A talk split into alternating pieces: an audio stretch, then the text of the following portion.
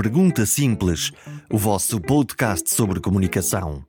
Convido-vos a subscreverem o programa. É gratuito, dá-me ânimo e vamos assim construindo uma comunidade das pessoas que se interessam por estas coisas da comunicação. A subscrição pode ser feita no Apple Podcasts, no Spotify ou mesmo diretamente na página perguntasimples.com. Todos os comentários são muito bem-vindos. Esta é a 26 edição do Pergunta Simples e vamos contar uma história com imagens.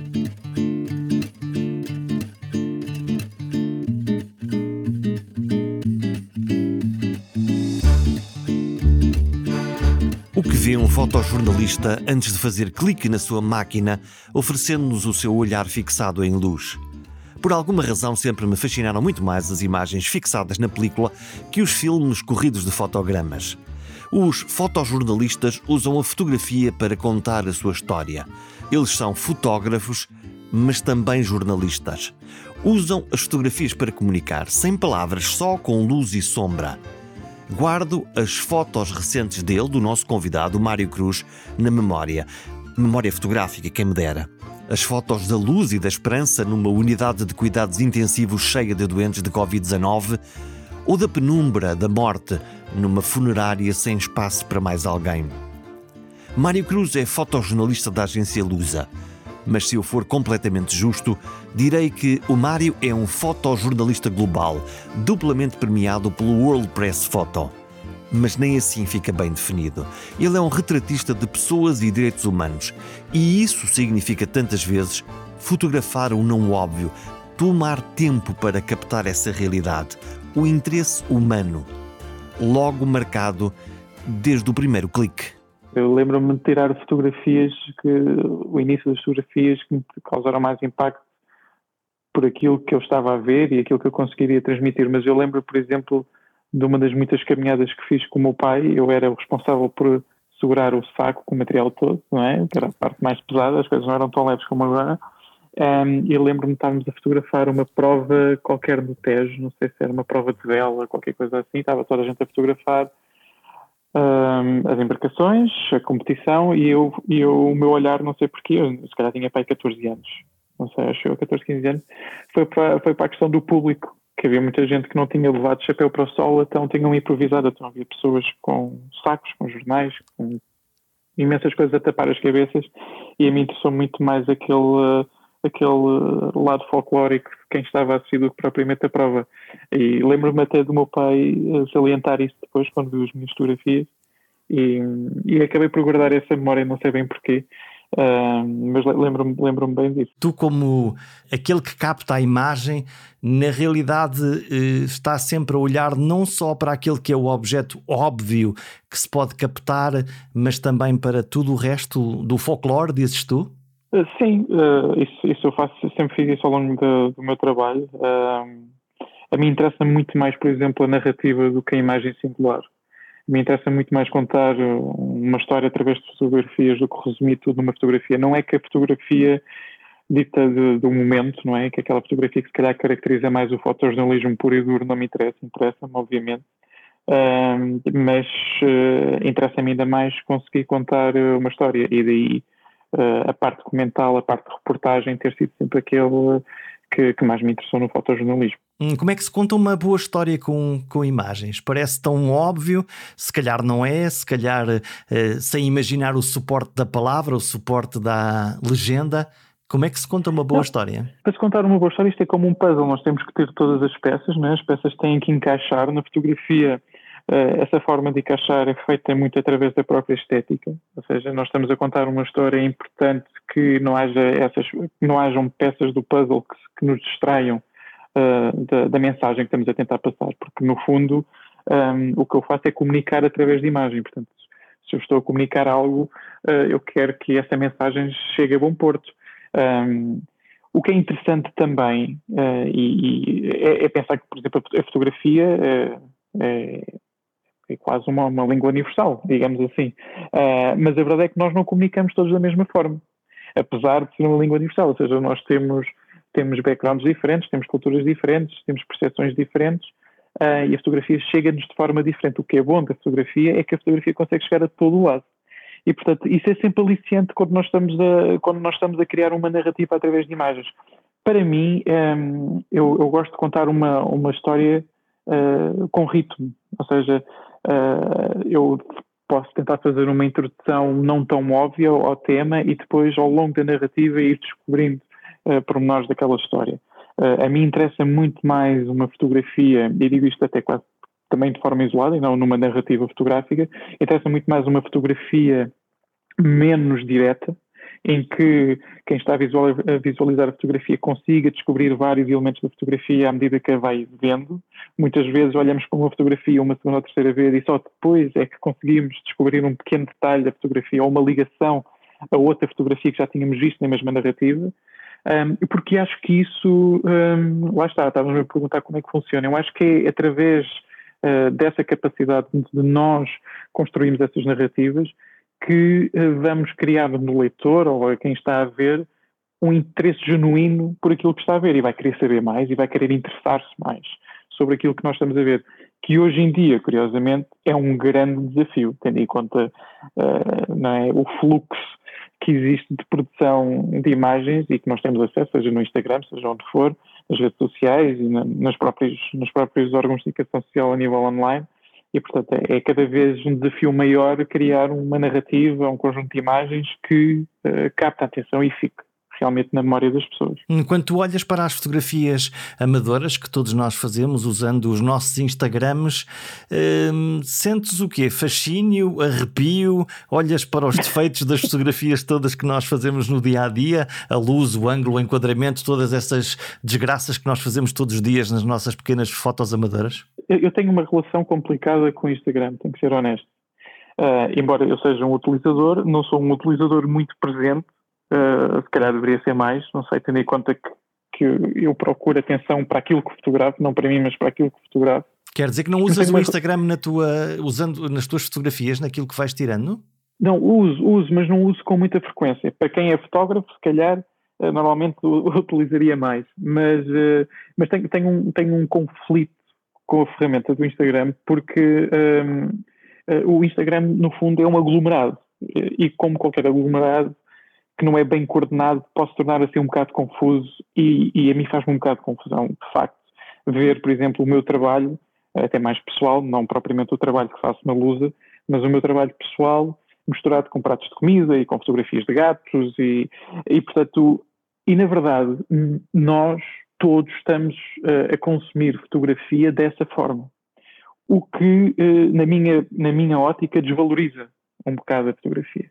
Porque, uh, da mesma forma que, por exemplo, nós estamos a ver, lá está a fotografia do gato e depois a fotografia do prato de comida, a seguir vem uma fotografia minha, de um projeto meu, seja qual for, por exemplo, dos talibés, das crianças escravas no Senegal, e, é, e é da mesma, com a mesma velocidade com que uma pessoa passa a fotografia da comida, vai passar a fotografia de uma criança que está acorrentada ou que acabou de ser chicoteada. Ou pior, mete um coraçãozinho no prato da comida e depois mete um coraçãozinho na, na fotografia da criança que eu fotografei. Uh, isso é um exercício que, que, me, que a mim chega-me a causar alguns arrepios, uh, mas é a maneira como as coisas estão neste momento. Agora, não, não posso desprezar e desvalorizar, obviamente, o, o, o poder que uma ferramenta como o Instagram tem. Agora, ainda à tua pergunta mais concretamente, de maneira como eu vejo as fotografias, não, não, não, não, não, não, não sei explicar, mas não existe sequer essa crítica ou essa, essa vontade ou esse interesse em, em curiosamente, às vezes essas fotografias fazem-me sentir bem.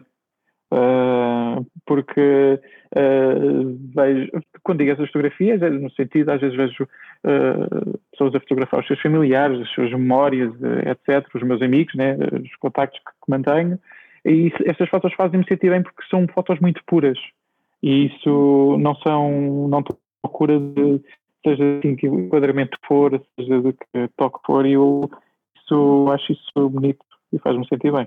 O que significa que tu preferirias um Instagram que tivesse uma curadoria, uma espécie de editorialização onde se pudesse uh, separar, escolher ou pelo menos apontar-nos o caminho entre o que é que são fotos mais significativas, essas dos nossos amigos próximos ou uh, mais relevantes versus o gatinho que toca piano, um clássico das redes sociais?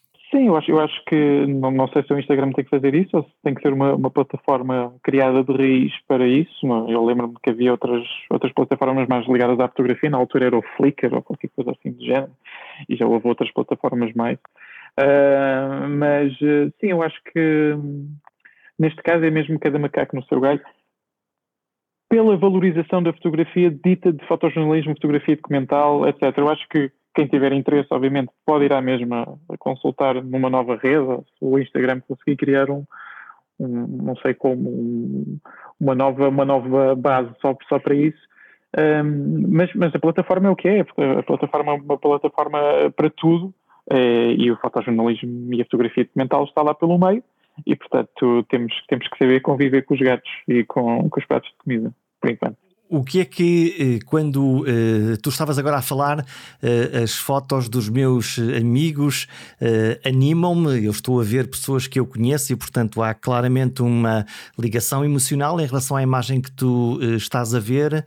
Ehm, como é que te posicionas nas para mim, uma das mais belas fotografias que existem que são as, os retratos. Eh, como é que, o que é que, o, qual é o teu fascínio? Eu vejo muitas fotografias tuas de reportagem de pessoas reais. O retrato uhum. para ti é uma coisa que te interessa? Sim, bastante. Uh, cada vez mais até. Uh, o retrato uh, eu, eu, estou cada vez mais a incluí-lo nas narrativas. O retrato eu, eu incluo nas narrativas com pontos de paragem um, tanto no livro dos talibés como no último livro do, do, do trabalho que realizei nas Filipinas sobre o rio Pasig, um, eram uns momentos de paragem. Eu senti que havia necessidade de fazer esses capítulos e os retratos uh, ajudam-me muito nisso. Isto em termos de contar a narrativa. Fora isso, um, acho que um retrato tem um, tem um valor enorme, acho que é, é um privilégio, obviamente, enquanto fotógrafo, uma pessoa deixar-me retratá-la. O que é que é um bom retrato? Eu acho que um bom, um bom retrato é algo que, primeiro, é, um bom retrato, uma boa fotografia, para mim é sempre difícil de explicar. Um, mas eh, não de uma forma pirosa, como se calhar já foi descrita várias vezes, vou tentar dizer o mais honestamente possível. Um bom retrato e uma fotografia é uma, é uma boa fotografia, um bom retrato que me fazem sentir algo não quer dizer que seja necessariamente uma coisa boa ou má. A fotografia não tem que me deixar triste, nem tem que me deixar feliz. Normalmente as fotografias que eu gosto mais são as fotografias que me incomodam, porque me fazem reagir. Uh, ou seja, uh, se, as fotografias que são só bonitas ou que só são dramáticas, por si só, porque era esse o objetivo, a mim passam-me um bocado ao lado. Uh, as fotografias que me fazem sentir alguma coisa verdadeiramente e que me incomodam, fazem-me querer perceber mais. É natural que veja a fotografia e, passados uns segundos, esteja no Google a pesquisar sobre aquele tema ou sobre aquela pessoa. E, e para mim, um bom retrato é esse, é o que me consegue uh, suscitar esse interesse. Como é que se consegue fazer esse retrato? Bem, isso é, isso é variável, porque existem, existem vários, vários retratos e várias maneiras de retratar as pessoas. Há, há retratos que vão muito mais à fisionomia da pessoa, ao, ao, olhar da pessoa, à cara da pessoa, há outros retratos que mostram muito mais o ambiente em que a pessoa está inserida, portanto, tudo isso é muito variável. Um, mas no final o resultado que eu procuro é, é isso, é, é, é, é esse incómodo.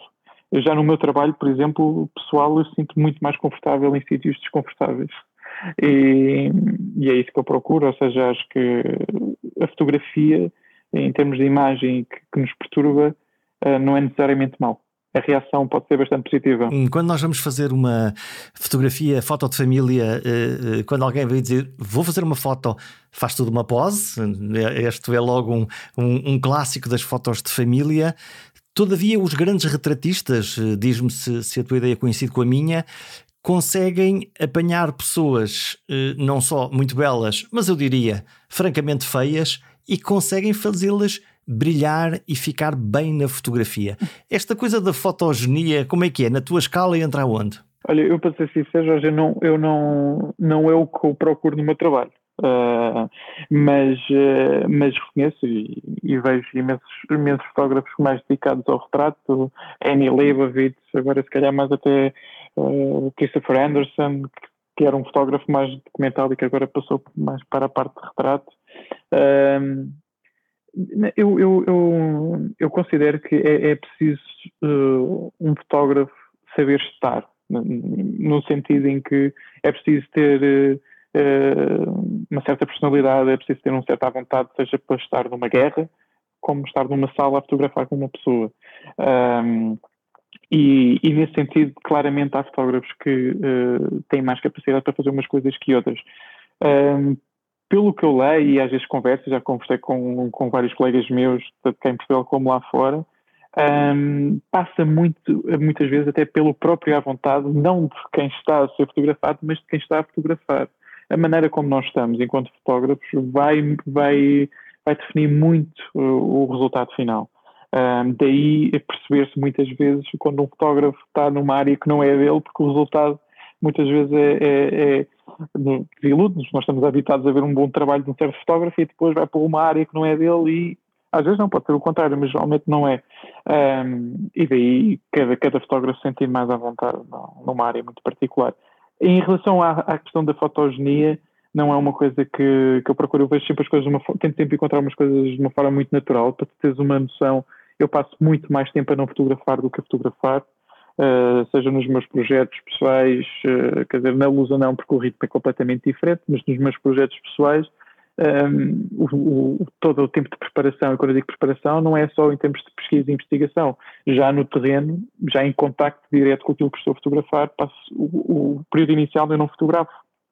Portanto, quando eu começo a fotografar, essa naturalidade acontece de uma forma lá está, muito mais natural, ou seja, é, é, é, pelo menos é a maneira como eu, como eu, como eu, como eu construo os meus projetos pessoais. Claro que isso demora muito tempo e isso hoje em dia é, é difícil, como tu sabes. Hum, como é que te preparaste para fazer uh, uma das últimas reportagens que fizeste da Covid? Tu foste para dentro de um, um hospital, ou de vários hospitais, pelo menos um. Uh, como é que te preparaste? Foste à procura de quê?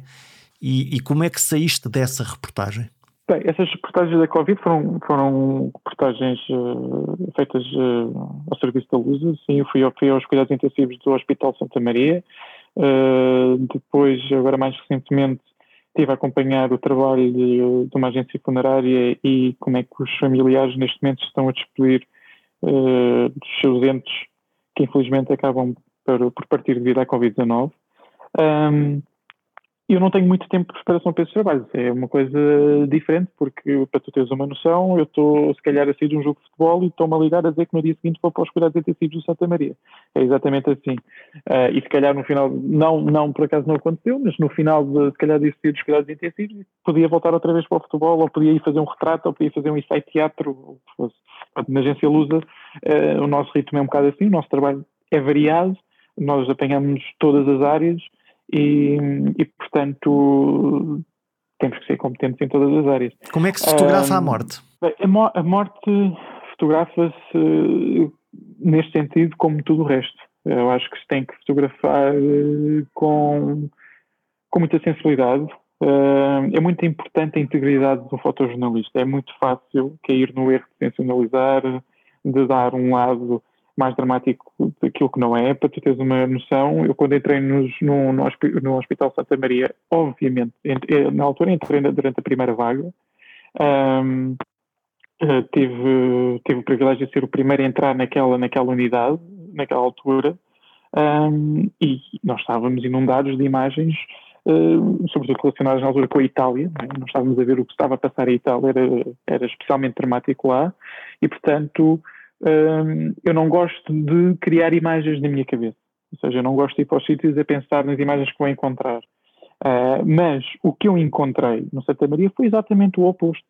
Foi exatamente o oposto. Uh, muita tranquilidade. Todas as vezes que eu fui ao Hospital Santa Maria durante, durante a pandemia da Covid-19, encontrei tranquilidade. Uh, e foi isso que eu retratei. Obviamente é um trabalho extenuante, fisicamente, obviamente, mas felizmente o que eu, pelo menos, presenciei não foi eh, nada comparativamente com aquilo que, que, que pude acompanhar nos órgãos de comunicação social lá fora, nomeadamente e, italianos, uh, e mesmo outros jornais, como foi o caso do New York Times, que fez uma, uma reportagem sobre o que estava a passar em Itália. Um, e, portanto, uh, acho que é um erro, que é uma coisa que infelizmente acontece em Portugal. Uh, acho que é um erro nós tentarmos criar uma imagem que não é real. Um, e, portanto, o que eu procurei foi uh, uh, a realidade do que se estava a passar. E a realidade do que se estava a passar era um grande trabalho de equipa, pessoas esforçadas, pessoas que estavam cansadas, obviamente, mas que dentro daquele drama conseguiam manter uma calma notável. Notável. Isso surpreendeu-te? Um, Surpreendeu-me, primeiro porque eu nunca tinha uh, vivido nada semelhante. Nunca tinha trabalhado sobre uma pandemia. Nunca tinha entrado numa unidade de cuidados intensivos com o risco uh, que inerente a entrar naquela unidade de cuidados intensivos. O risco quer dizer e... medo, Mário?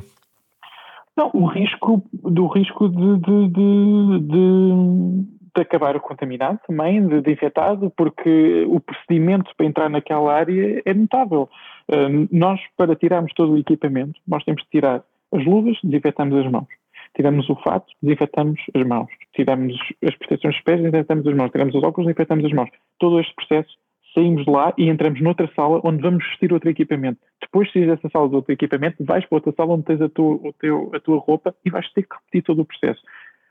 Em, em cada salto tu corres um risco porque estás ao pé de locais onde existem muitas pessoas infectadas, onde às vezes, muitas vezes, o cansaço, que é normal, leva a pequenos descuidos, um, e, e não, embora isso nunca tivesse presente uh, na minha cabeça, para ser sincero, mas obviamente que é uma realidade.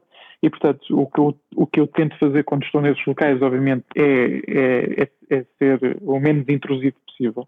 É, é muito importante para mim é, não, não perturbar uh, o, o, que estou a fotografar. Ou seja, eu não quero passar a ser um, um elemento que faz parte daquele ambiente. Uh, é difícil, obviamente, porque eu estou lá, mas eu tento que a minha presença seja o, o, o menos notada possível. Um, e, e, foi isso que eu tentei transmitir, foi essa calma, foi esse espírito de equipa, um, e acho, acho, que, acho, que, acho que eu consegui fazer. Se calhar foi uma surpresa para as pessoas que, que viram o trabalho, o, o trabalho até foi publicado no público na altura, um, mas, mas foi isso. Uh, muitas pessoas perguntavam então onde é que, está, onde é que estava uh, a marca das máscaras dos enfermeiros. Uh, eu não tenho que estar à procura de uma coisa forçada. Obviamente, quem usa uma máscara durante horas vai ficar com, com, com a máscara marcada na cara. O que é que isso vai dizer da realidade de Covid?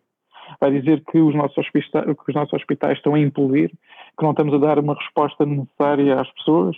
Não, não. Vai dizer que é natural que uma pessoa que usa uma máscara. Portanto, nós temos sempre, no jornalismo, nós temos que ser uh, muito honestos com, com, o que se está a passar. Um, a Covid-19, em especial, se me permite, já se calhar já me estou a alongar um bocado, mas uh, a Covid-19, uh, ah, neste caso em Portugal, acho que nos trouxe bons e muitos maus exemplos do, do, que, do, que, do que se deve fazer no jornalismo. Eu nunca vi, por exemplo, uh, tantos fotógrafos a atirarem em hospitais, nunca vi tantos fotojornalistas a aparecerem, de repente, interessados em documentar esta realidade. Curiosamente, não os vi interessados em documentar a nossa crise quando estava cá a Troika e com tanto desemprego e com tantas famílias a perder tudo o que tinham.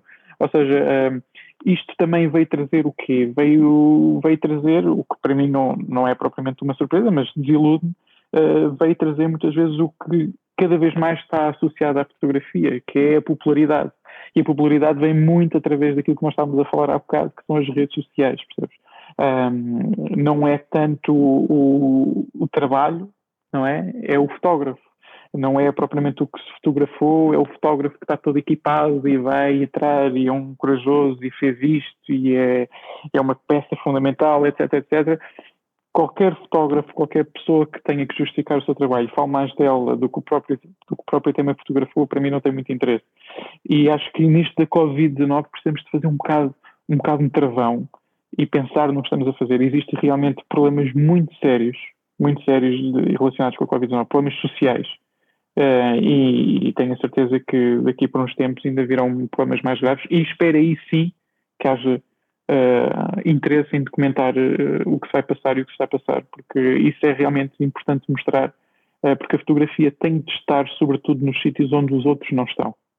Um, a fotografia que, que, consegue ser prova e consegue, no fundo, iluminar algo que está na escuridão, é a fotografia que para mim tem mais valor em termos jornalísticos. Hum, tu desceste, não o contrário. Tu desceste ao piso mais baixo do Hospital de Santa Maria para uh, fotografar a morte, para fotografar pessoas que não sobreviveram ao Covid. Foi no Santa Maria?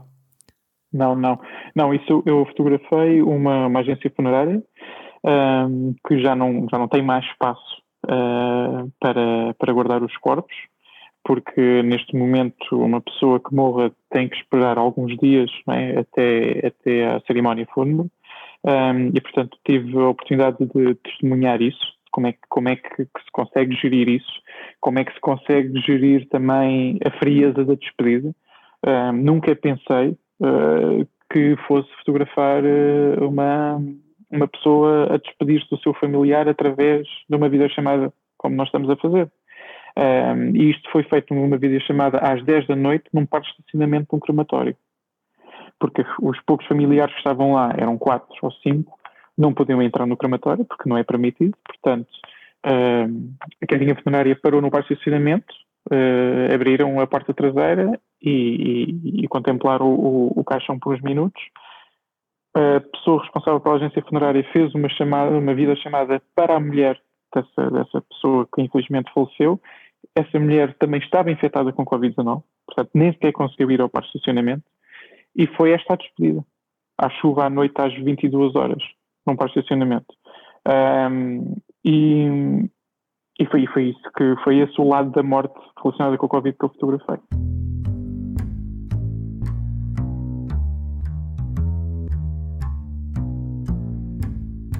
Fotografar a esperança e fotografar a morte.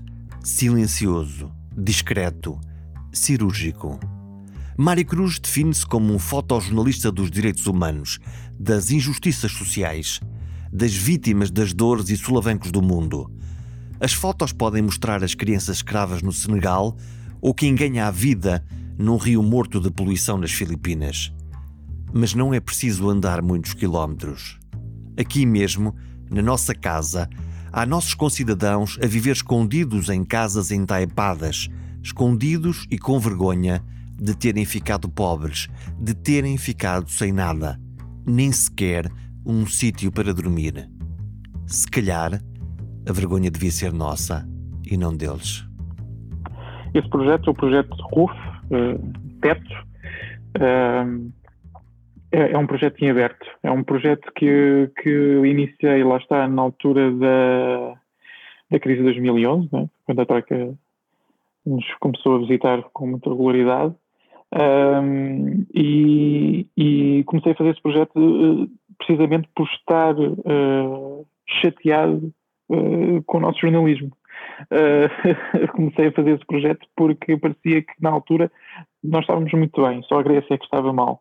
Portanto, Portugal, como tem as praias e tem o bom tempo, nós não nos podíamos queixar de nada. É, e a mim começou-me a irritar, começou-me a irritar essa percepção, que obviamente era falsa, nós tivemos e, e, e os resultados e as consequências dessa crise ainda se vivem.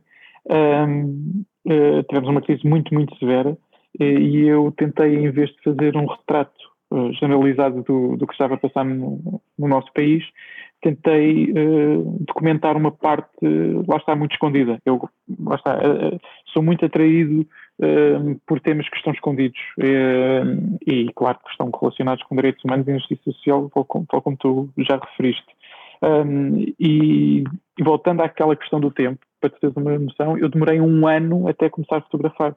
Ou seja, eu comecei a anotar, eu ando muito por Lisboa, ao serviço da Lusa, e comecei a anotar no, no meu bloco de notas eh, muitos locais que pareciam abandonados, mas tinham sinais de vida. Fosse um pano estendido numa fábrica abandonada, fosse um prédio de voluto, mas que tu vias que tinham um cadeado à porta, mas que tinha, tinha roupa também estendida, ou que tinha uma luz à noite, eh, e comecei a criar um mapa de Lisboa muito diferente do mapa turístico.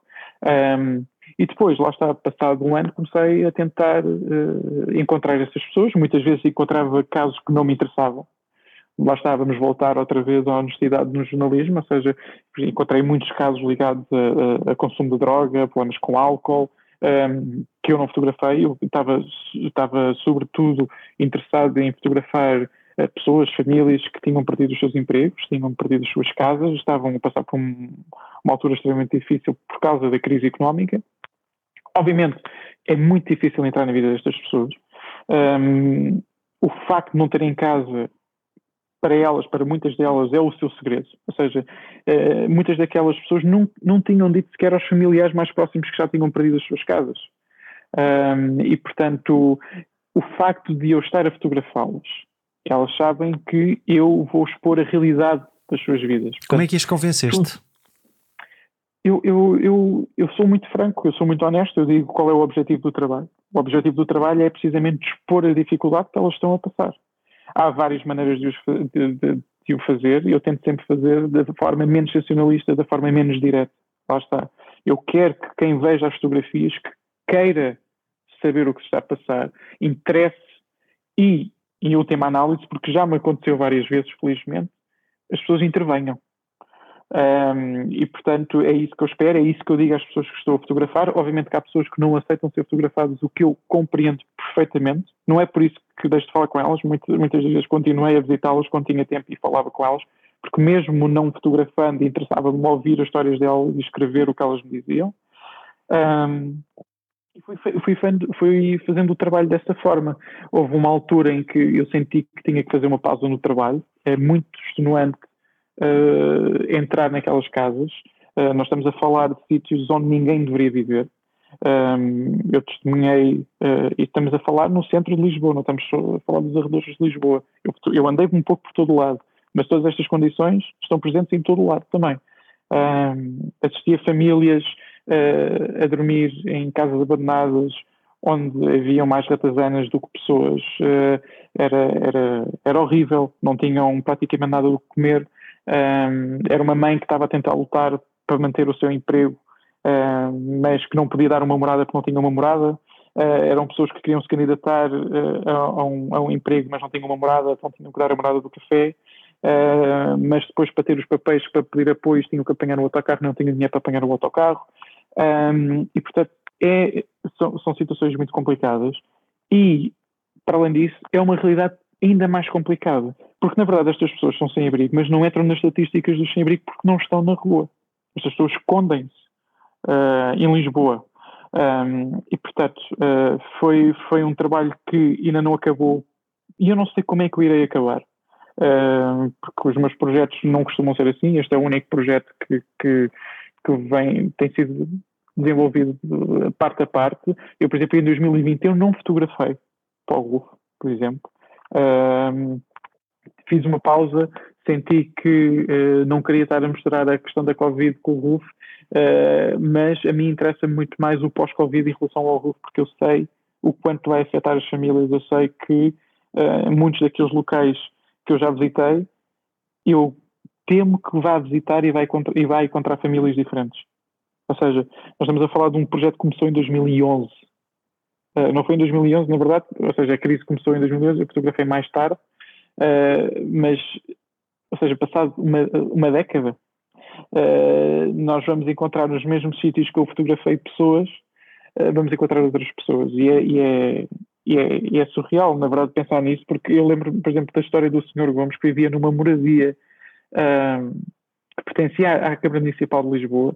Ele tinha 63 anos na altura, na altura ele teve que construir um escadote de madeira, ou seja, no fundo eram duas placas de madeira que ele ia subindo. Eu tive uma imensa dificuldade em subir para ali, porque ainda eram para uns 10 metros de altura que nós tínhamos que subir, e ele fazia aquilo todos os dias. Ou seja, ele tinha que juntar aquelas duas placas de madeira para formar um escadote, subia para ir para a sua casa. Eu, na verdade, eu não sei se era preferível dormir à porta de um prédio do que viver ali. Só que ali ele sentia que tinha, um, tinha a sua privacidade. Um, e, eu, e, eu acabei por descobrir o Sr. Gomes porque, lá está, encontrei um trilho que ligava um sítio completamente abandonado. Comecei à, à espera, tive muitas horas à espera, nunca o encontrava, até que encontro uma pessoa que de repente está a passar ao meu lado e manda um gel de banho lá para dentro, do nada. E eu vou falar com essa pessoa e diz, ah, sim, é um senhor que vive aqui e eu mando latas de atum, conservas, uh, produtos de higiene uh, para o ajudar. Acabei por encontrar casos que viviam ao fundo da minha rua, um prédio igual ao meu, uh, mas que tinha, tinham duas casas abandonadas e tinham sido ocupadas por pessoas que não tinham onde, sítio onde viver. E, portanto, tudo isso é difícil, porque eu saio daquela realidade, né? cheguei a fotografar quase na minha rua, um, e depois vou a pé até a minha casa e estou no meu conforto, estou na minha vida normal e tenho que desligar o botão. No dia seguinte tenho as conferências de imprensa, tenho os jogos de futebol e no final do jogo de futebol volto ao projeto RUF e, portanto, é sempre esta dinâmica difícil. Eu costumo dizer que sou um fotógrafo uh, bipolar nesse sentido, porque sou, sou um fotógrafo muito. O, fotógrafo, o Mário Cruz Lusa, como é o meu nome, está mais associado na imprensa portuguesa em Mário Cruz barra Lusa é muito diferente do Mário Cruz fotógrafo independente ligado aos direitos humanos e justiça social. Há o Mário Cruz que nos deu a fotografia que encheu os jornais da tomada de posse de Marcelo Rebelo de Sousa na reeleição como presidente. Há o Mário Cruz que nos mostra isto e há o Mário Cruz que volta e meia se uh, veste de aventureiro e vai pelo mundo fora uh, tentar fazer fotografias como a que te valeu em 2016 uh, o prémio uh, Temas Contemporâneos do World Press Photo, em que foste fotografar uh, crianças escravas no Senegal. E esse projeto em particular chamou-me a atenção porque percebi, quando li algumas coisas antes de fazer esta conversa, de que as tuas fotos foram usadas como panfletos na cidade, no país, e que ajudaram a identificar e a resgatar crianças escravas? Sim, o, o, o trabalho dos talibãs foi o, trabalho que mais me marcou até hoje. Um, foi, um, um, foi um trabalho muito, muito difícil de fazer a todos os níveis, uh, seja a nível fotográfico, seja a nível de investigação, seja a nível emocional, a todos os níveis. Eu, eu, eu, comecei a ouvir histórias sobre os talibãs quando estava na Guiné-Bissau a fotografar as eleições uh, para a Lusa. Na altura, o presidente da Guiné-Bissau tinha sido assassinado e eu fui para lá uh, e comecei a ouvir muitas histórias de crianças que, que, sobre crianças que estavam a desaparecer do país. Eu não me sentia preparado, uh, enquanto fotojornalista, para me debruçar sobre um tema tão complexo como aquele. Uh, mas passados uns anos comecei a fazer investigação e, e, acabei por descobrir a vida dos talibés, que são, sobretudo, rapazes, não são muito poucas raparigas, são rapazes entre, entre os 5 anos, às vezes até mais cedo, infelizmente, eh, entre os 5 e os 15 anos, que eh, são escravos de falsos professores crónicos. Ou seja, eles, em vez de estudarem, eles são forçados a mendigar 8 horas por dia ou mais para obter o dinheiro, o dinheiro que lhes é imposto. Um, e se não voltarem para as suas escolas, que são, que são as daras, uh, sofrem punições. Essas punições vão desde ficarem acorrentados durante dias, a serem chicoteados, a serem violados e, obviamente, a serem mortos. É uma realidade que, na altura em que eu fiz o trabalho, já abrangia mais de 50 mil crianças no Senegal. Muitas dessas, as crianças senegalesas já não eram suficientes para esta rede criminosa, portanto, daí as crianças que desapareciam da Guiné-Bissau. Havia muito tráfico de crianças de, de países limítrofes ao, ao Senegal, como é o caso da Guiné. Um, e portanto eu tentei, uh, tentei entrar naquele mundo proibido, que é o, o mundo das daras, uh, acabei por conseguir fazer, foi, foi extremamente difícil ter acesso, consegui fazer através de, de, de, várias ajudas de várias ONGs internacionais e ONGs locais, uh, com, com o risco que é inevitável à mistura, porque estamos a falar mesmo de redes criminosas, um, e, e, acabei por conseguir sair do Senegal com a prova que faltava. Uh, essa prova era, era precisamente a, a, prova dos abusos que aquelas crianças sofriam de, daqueles falsos professores corânicos, chamados marabus.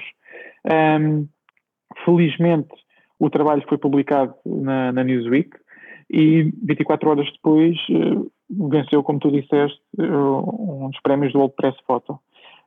teve uma atenção enorme, graças a essa distinção.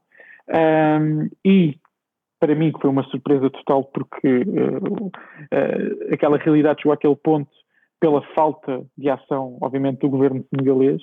Uh, fiquei muito surpreendido quando fui contactado por eles para poderem utilizar as minhas fotografias numa campanha de sensibilização para o que estava a passar e, portanto, os polícias começaram a distribuir panfletos com algumas das imagens que eu tinha tirado para prevenir que mais crianças fossem parar aquelas escolas, porque as crianças simplesmente estão a jogar futebol, desaparecem. Ou então ainda há um lado mais perverso, que são os pais entregam as crianças àquelas escolas porque existe a tradição das boas escolas corénicas.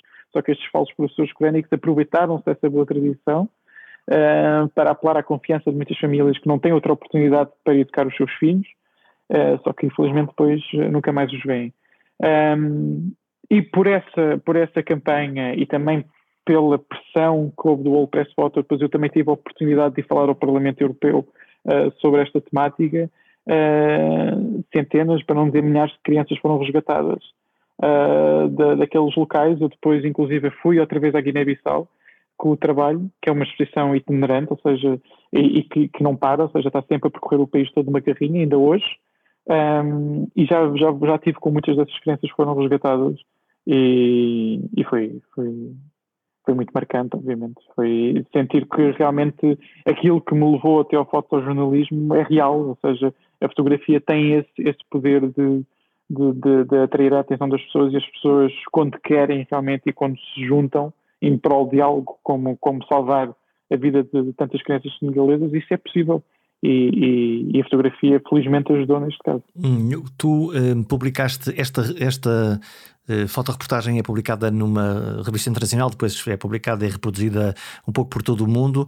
Um, é possível fazer este tipo de trabalhos para publicações portuguesas ou, pondo a questão de outra maneira, de uma forma mais prosaica, quem é que paga estas aventuras profissionais, porque eu imagino que ir a um sítio destes, levar o tempo que tu julgas necessário para eh, fotografar, arriscando que é um tema longínquo e que se calhar pode não interessar tanto aos públicos portugueses, não deve captar propriamente a intenção ou o dinheiro investido dos média em Portugal.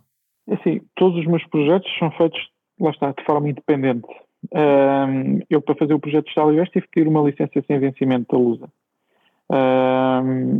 Tive, teve de ser, tive que pedir uma licença de dois meses, portanto foram dois meses sem ordenado, mais um investimento considerável para fazer um trabalho que eu não sabia se ia conseguir fazer, obviamente.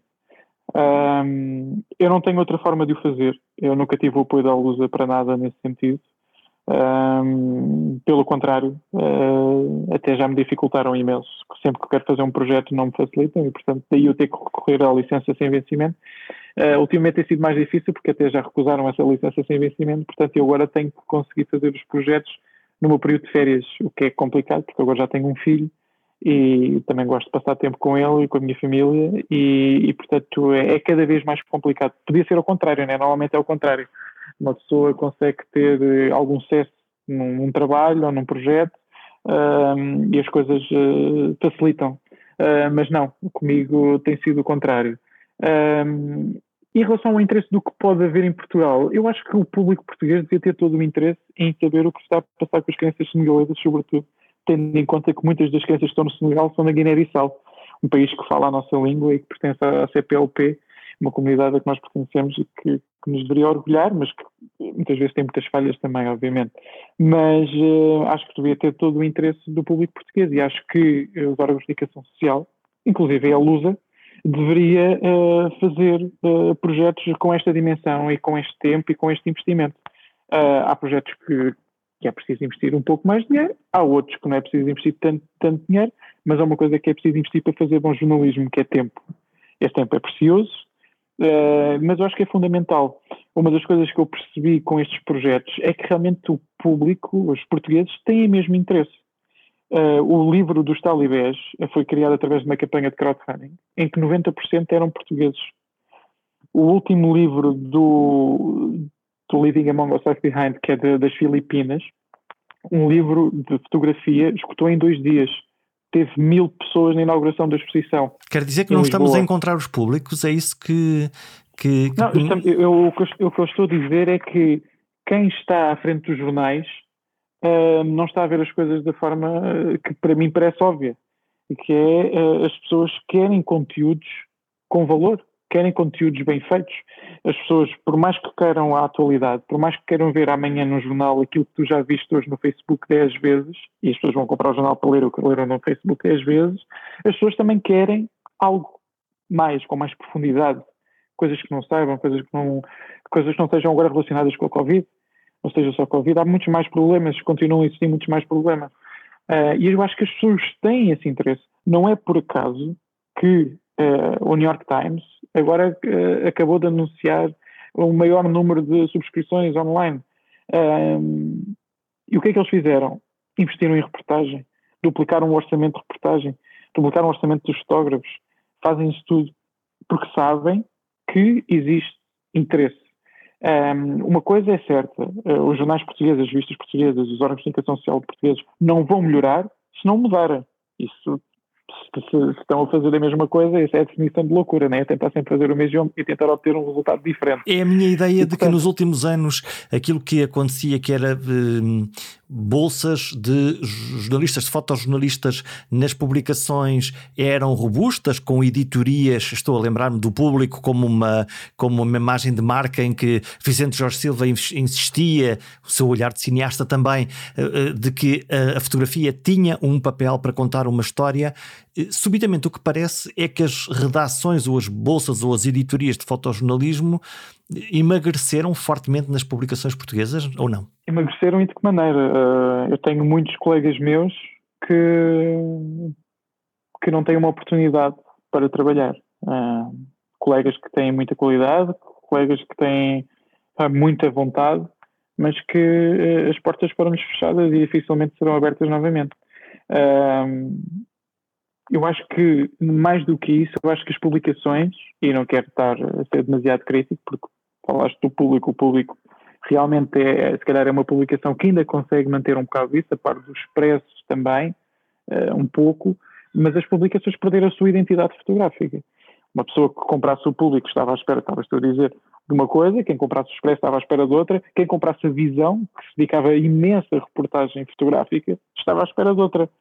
Um, e o que vemos agora, e, e não é falar contra a agência por onde eu trabalho, porque acho que há espaço para tudo, o que nós vemos são jornais muito parecidos uns aos outros. Nós já vemos os jornais, e estás a falar da fotografia do Mário Cruz, do Marcelo Rebelo de Souza na noite eleitoral, é, não, por acaso não é um bom exemplo, porque estavam lá mais histórias, mas no dia a dia o que tu vais ver é Mário Cruz Lusa no público, Mário Cruz Lusa no Diário de Notícias, no Expresso, no Observador, o que for, porque as relações, como tu dizes, estão magras.